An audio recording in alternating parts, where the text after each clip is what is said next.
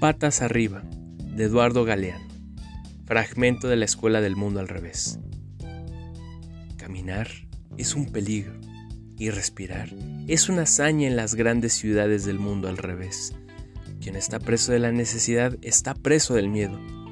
Unos no duermen por la ansiedad de tener las cosas que no tienen y otros no duermen por el pánico de perder las cosas que tienen.